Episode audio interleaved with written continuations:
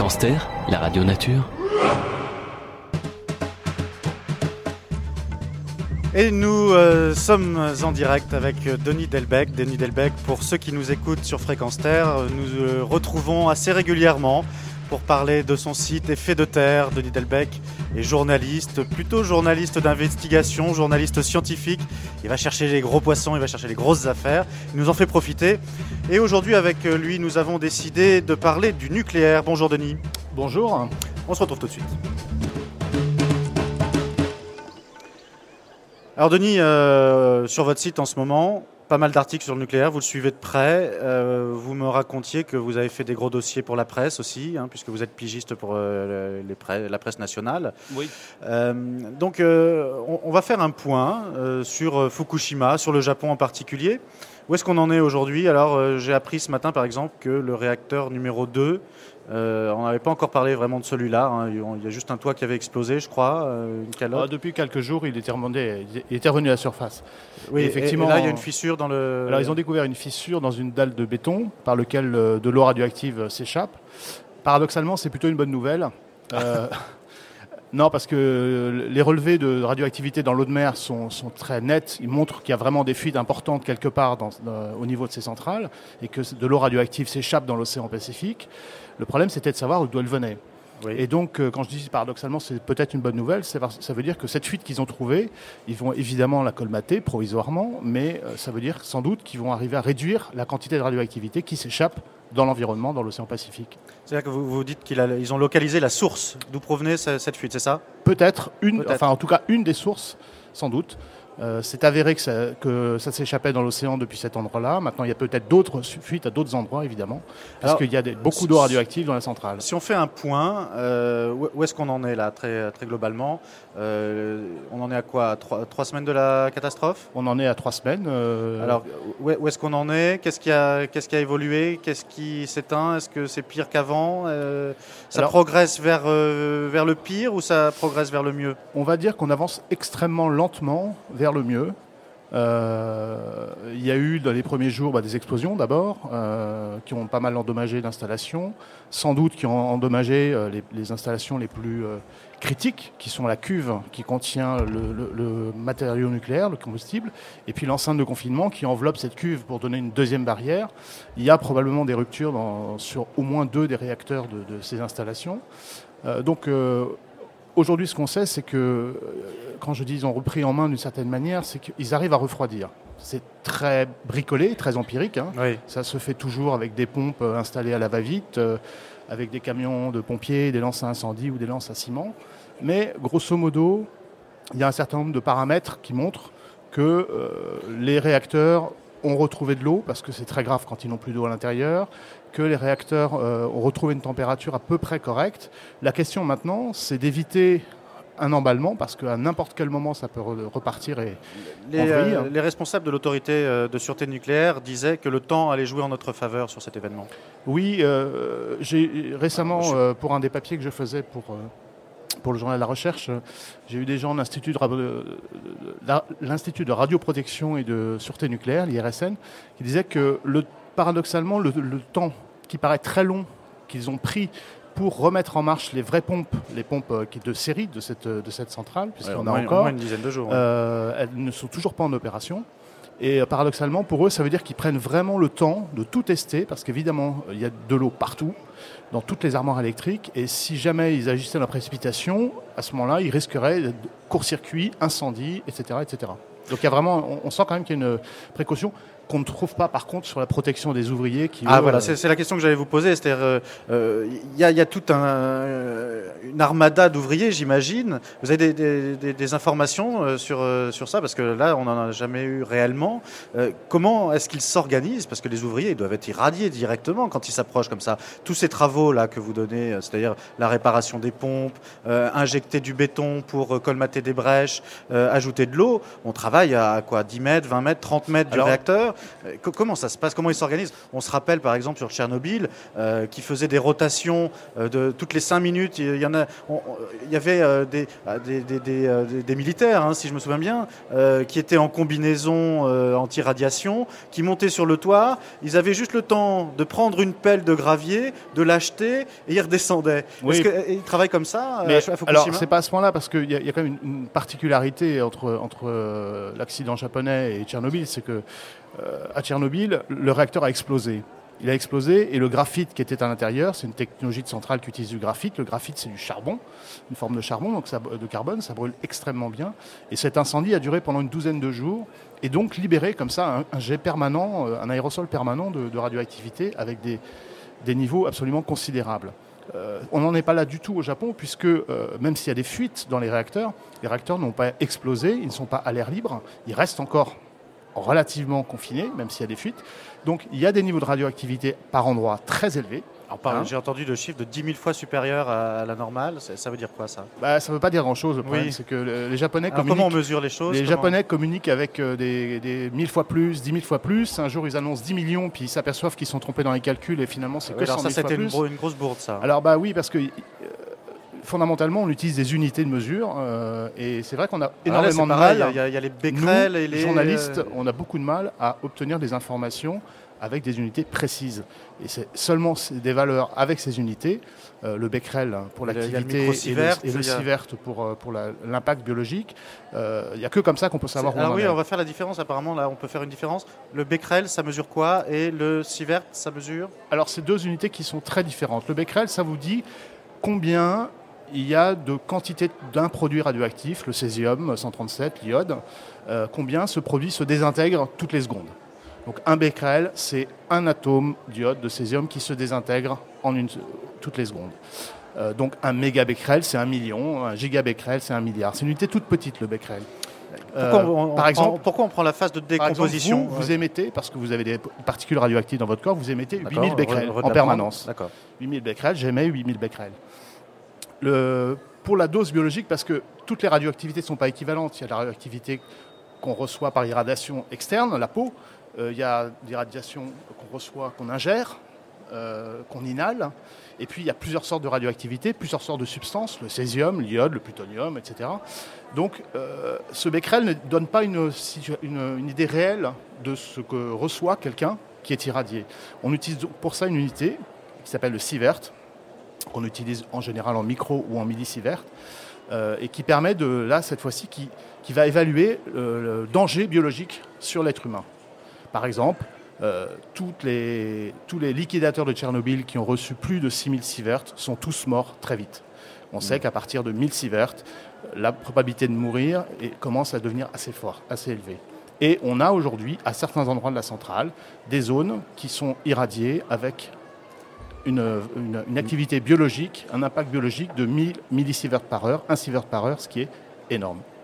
Un sievert contre 1000 pour euh, les ouvriers de Tchernobyl, c'est ça? Euh, non, un sievert contre 6 sieverts ou 6000 millisieverts. Ah, donc, alors, voilà, on- gardons la même unité. Donc, un sievert à, à Fukushima, 6 sieverts. Voilà, mais c'est un sievert À certains endroits très précis. C'est dans des bâti- les fameux bâtiments turbines où il y a de l'eau euh, qui probablement provient de l'intérieur des réacteurs et qui est vraiment très chargée en radioactivité. C'est là où deux ouvriers ont été irradiés la semaine dernière. D'accord, donc leur vie est en danger là. Non, parce que euh, les doses qu'ils ont reçues euh, sont considérées comme euh, nécessitant. Enfin, dans l'immédiat, il ne s'est rien passé. Ils ont été décontaminés. Ils n'ont pas de brûlures, euh, de choses comme ça. C'était une irradiation externe. hein, ils ont pataugé dans l'eau. Euh, ils n'ont pas. Alors vous m'avez pas répondu si, si, euh, si vous connaissiez un petit peu l'organisation euh, autour. Donc il y, a des- il y a des secteurs qu'on peut approcher Voilà, plus que d'autres, Il y a des zones, il y a des zones Mais qui je sont suppose, mieux je, protégées. je suppose aussi que les, les endroits qui irradient le plus sont les plus endommagés.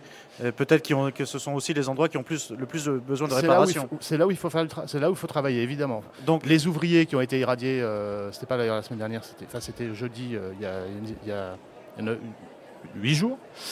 Euh, ils étaient en train de poser des câbles justement pour réalimenter des systèmes qui ont été euh, détruits. euh, les pompes en euh, l'occurrence. voilà, des- donc pour réalimenter Des pompes et installer un, un refroidissement permanent, pérenne de la centrale, comme s'il n'y avait jamais eu d'accident. Alors quel, quel est l'impact maintenant sanitaire autour de la centrale? Euh, alors ça dépend euh, des vents. Je, me souviens euh, d'avoir entendu sur la même journée trois infos météo différentes. Il y avait sur, allez, je crois que c'est BFM TV qui, suivait. Non, c'était iTélévision.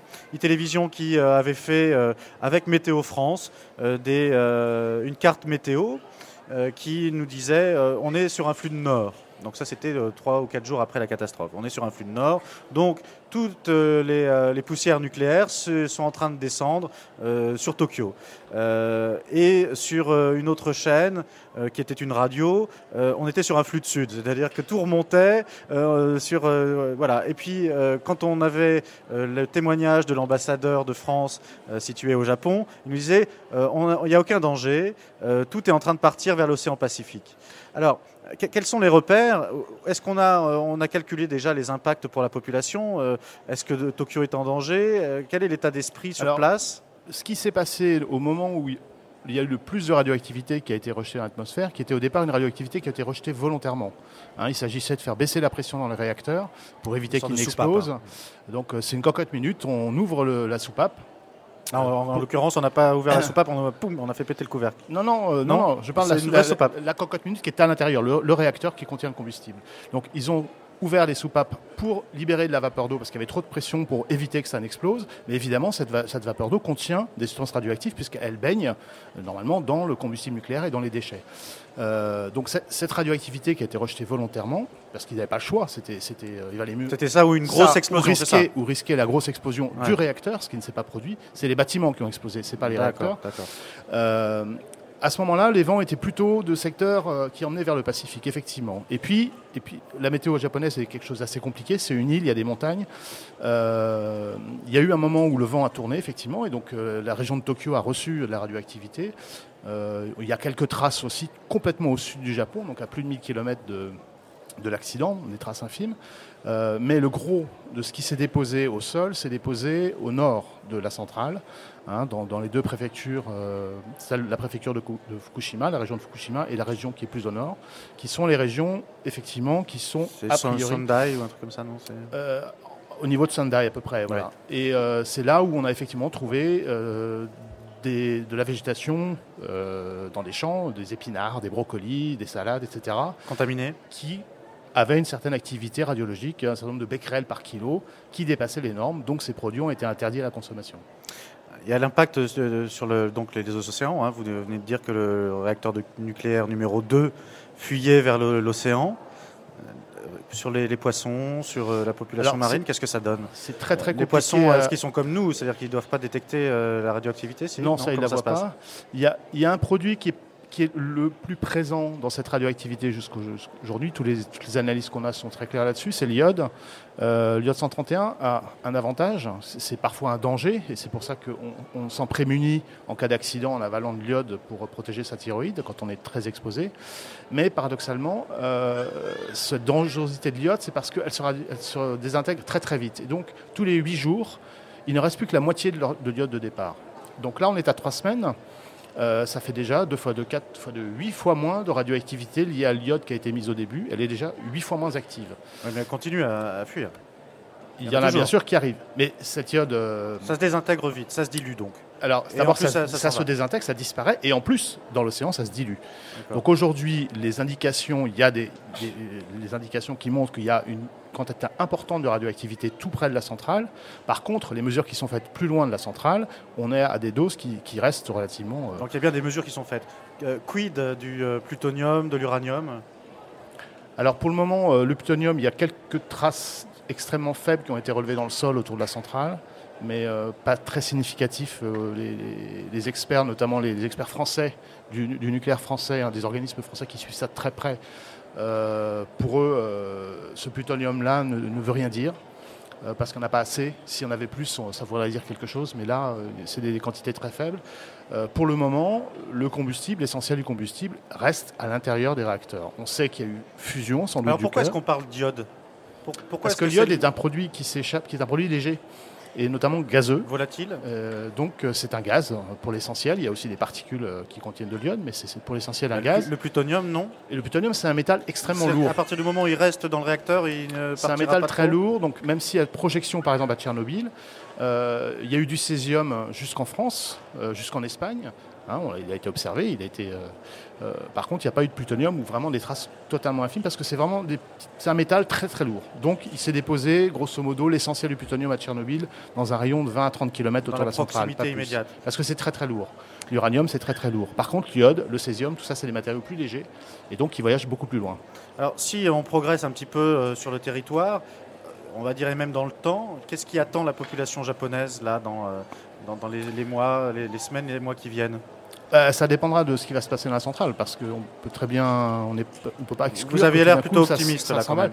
Si la situation continue d'évoluer comme elle évolue, euh, il y a donc ce périmètre de sécurité de, 20 minutes euh, qui est en, de 20 minutes, de 20 km qui est qui est en, place, et puis un périmètre supplémentaire de 10 km où on conseille aux gens de, de ne pas être là.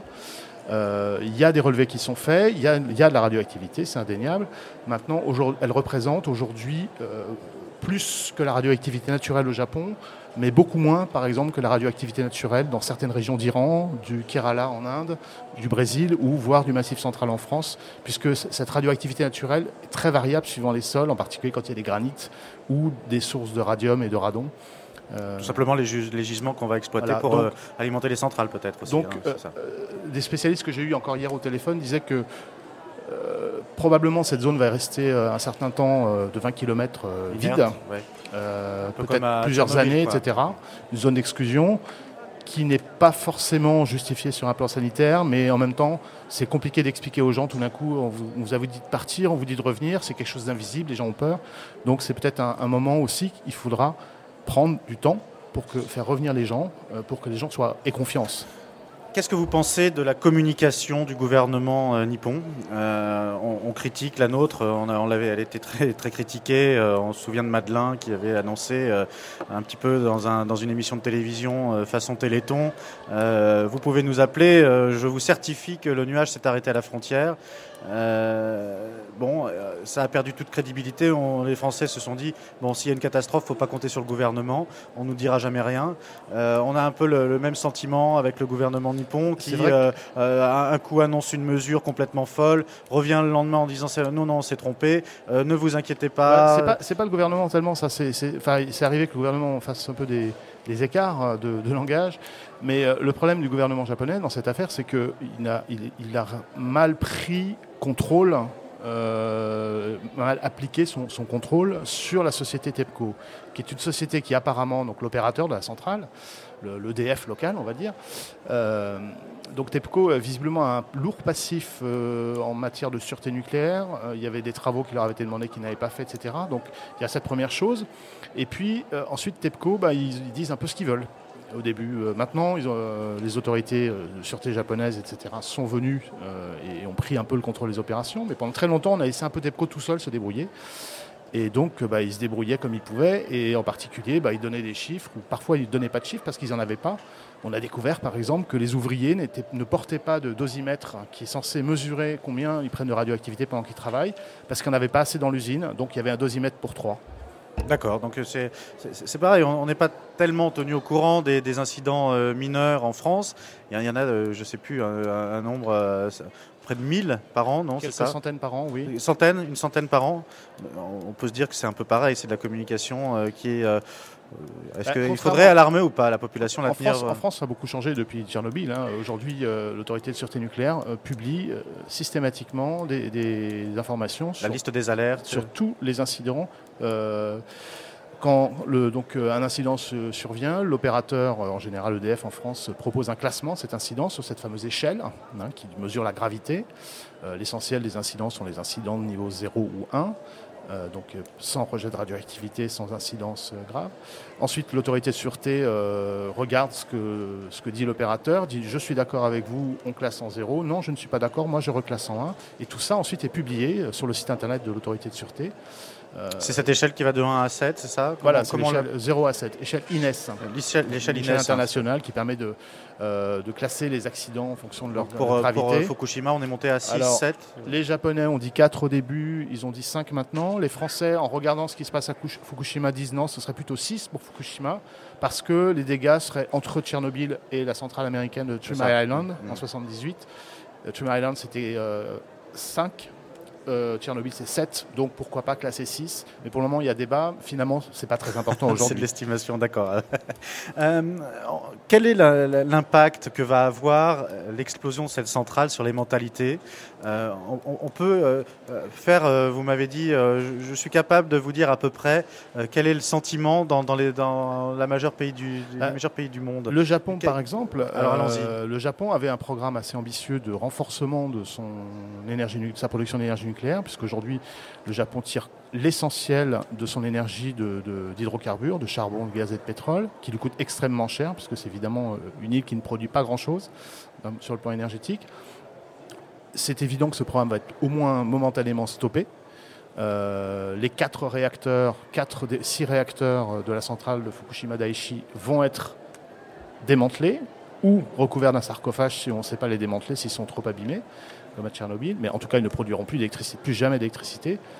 Euh, il y a un certain nombre de centrales qui ont été arrêtées pour vérification, etc., dont certains disent, les industriels, bah, on va relancer qu'en 2013 ou en 2012, euh, où des projets déjà de construction sont retardés. Donc il est probable qu'il va y avoir un, au moins un coup d'arrêt, temporaire peut-être, mais un coup d'arrêt au programme nucléaire japonais. Euh, en Allemagne, on a bien vu ce qui s'est passé. Euh, L'Allemagne a donc décidé en 2000. C'était rapide hein, d'ailleurs les, prises de position d'Angela Merkel. Oui, parce qu'il y avait des élections. Donc, euh, ah. et l'Allemagne a décidé de sortir du nucléaire en l'an 2000. à l'époque, c'était les sociodémocrates et les Verts qui étaient, qui étaient au pouvoir quand Angela Merkel est arrivée, la droite est arrivée, elle avait décidé de prolonger cette sortie nucléaire de 10 ans. Et puis bah là, l'accident arrive. Il y avait des élections régionales juste après, difficiles, qui s'annonçaient difficiles. Donc, ils ont annoncé un coup de frein tout de suite. On, ferme les vieilles centrales quelques mois pour vérifier. Euh, on va réfléchir à tout ça. Euh, l'énergie nucléaire n'est qu'une énergie de transition, ce qui est assez nouveau dans le discours de la droite allemande.